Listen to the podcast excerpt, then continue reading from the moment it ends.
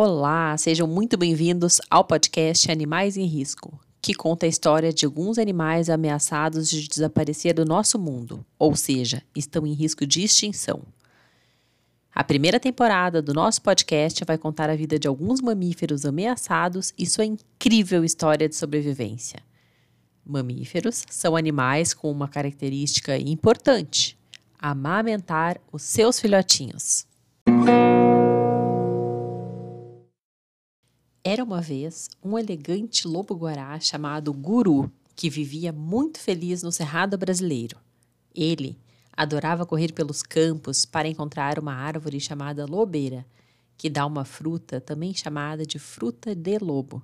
Essa fruta lembra um tomate verde, mas mais pesadinho.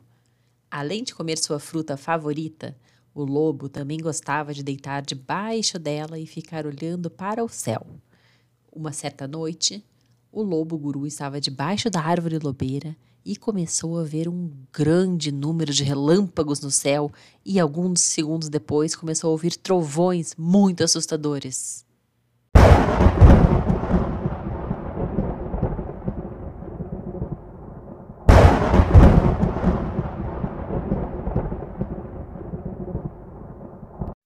Guru saiu correndo e, quando olhou para trás, viu que um raio havia atingido a árvore lobeira, a sua árvore favorita no mundo.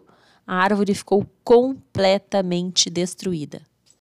O lobo-guará, apavorado, se apressou a correr pelo cerrado em busca de um local seguro para se proteger do temporal que estava prestes a cair. Correu por muito tempo. Ele se protegeu em meio a umas pedras, o lobo estava muito preocupado, pois grande parte do que ele comia era o fruto do lobo, que dava naquela árvore que agora estava queimada. Como ele se alimentaria?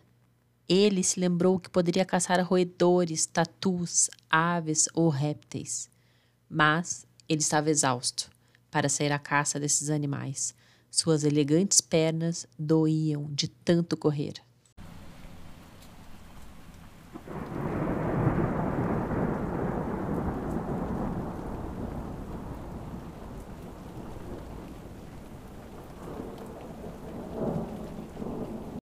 Ele correu até algumas rochas e, quando olhou para o lado, viu uma senhora com um guarda-chuva também se protegendo do temporal.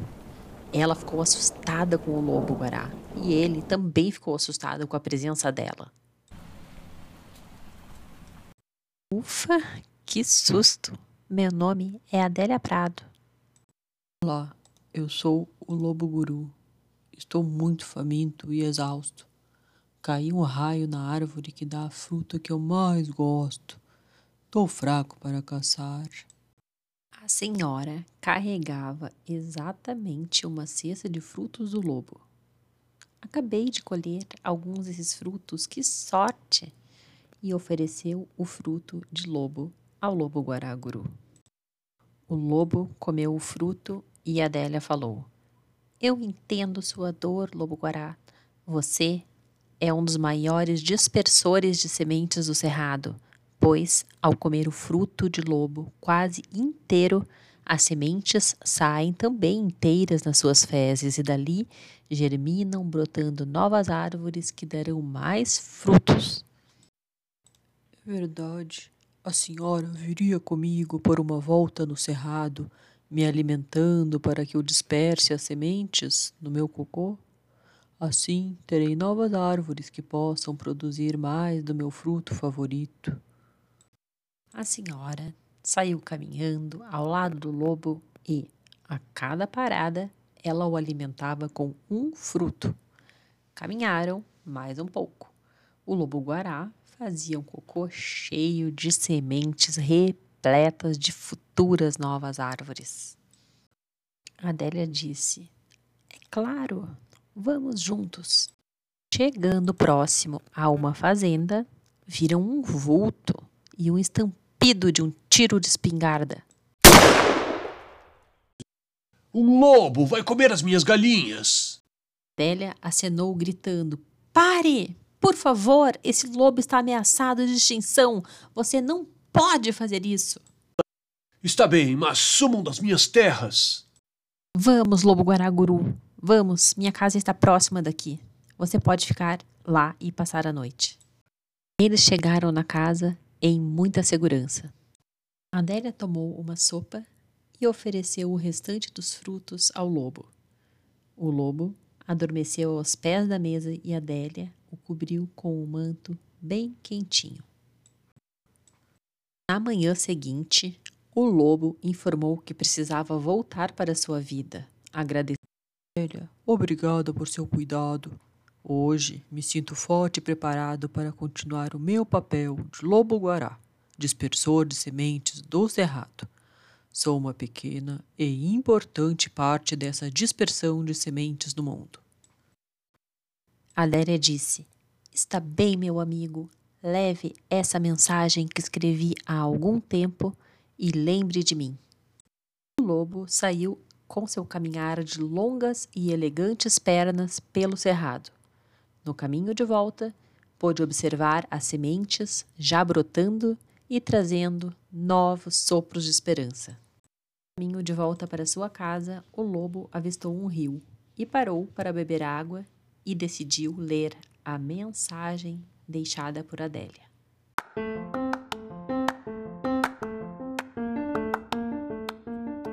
Eu quero uma licença de dormir, perdão para descansar horas a fio, sem ao menos sonhar, a leve palha de um pequeno sonho. Quero o que antes da vida foi o sono profundo das espécies, a graça de um estado.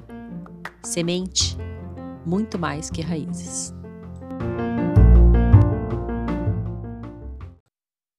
Lobo guará-guru se sentiu parte importante da natureza e viveu feliz para sempre, dispersando sementes que germinavam em lindas árvores pelo cerrado brasileiro. Espero que tenham gostado muito desse episódio da temporada Mamíferos. Agora eu vou dar umas dicas para vocês saberem curiosidades sobre o lobo-guará e também sobre a poeta Adélia Prado. Lobo-guará, também conhecido como lobo de crina, lobo de juba ou lobo vermelho, o lobo-guará é um mamífero considerado o maior canídeo da América do Sul. Os mamíferos são de grande importância para a manutenção do equilíbrio dos ecossistemas, a ausência de algumas espécies pode, por exemplo, causar desequilíbrio na cadeia alimentar. Apesar de possuir uma vasta distribuição, a espécie está listada entre as ameaçadas de extinção no Brasil. Essa ameaça está relacionada com a degradação de algumas áreas de sua habitação natural e também pela elevada taxa de mortalidade por atropelamento.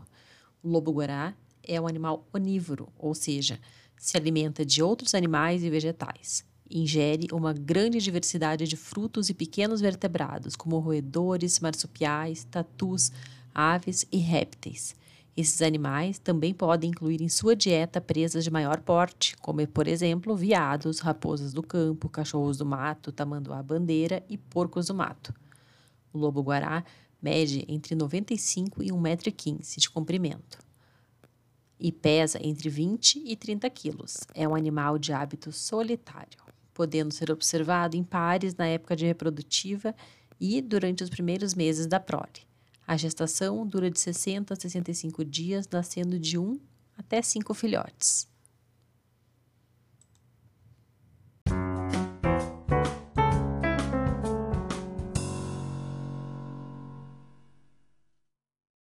Adélia Luzia Prado de Freitas, mais conhecida como Adélia Prado, é uma poetisa, professora, filósofa, romancista e contista brasileira ligada ao modernismo.